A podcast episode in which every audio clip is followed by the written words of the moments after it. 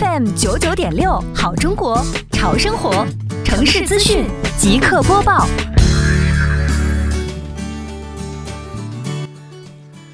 为进一步增强板桥村村民对垃圾分类知识的了解，让更多村民参与到实践垃圾分类的行动中来，倡导关爱自然、节约资源、保护环境的文明意识。近日，杭州市西湖区双浦镇板桥村开展了以“垃圾分类，全民参与”的主题活动。活动现场，于老师现场给村民朋友讲解垃圾分类知识，告知村民如何养成绿色低碳的良好生活习惯。指导居民进行正确的垃圾分类和投放，比如日常生活中哪些垃圾是易腐垃圾、塑料的可分解时间等问题。村民抢答踊跃，积极配合参加垃圾分类小游戏，活动氛围欢乐有趣。村民也开始对这种寓教于乐的方式赞不绝口。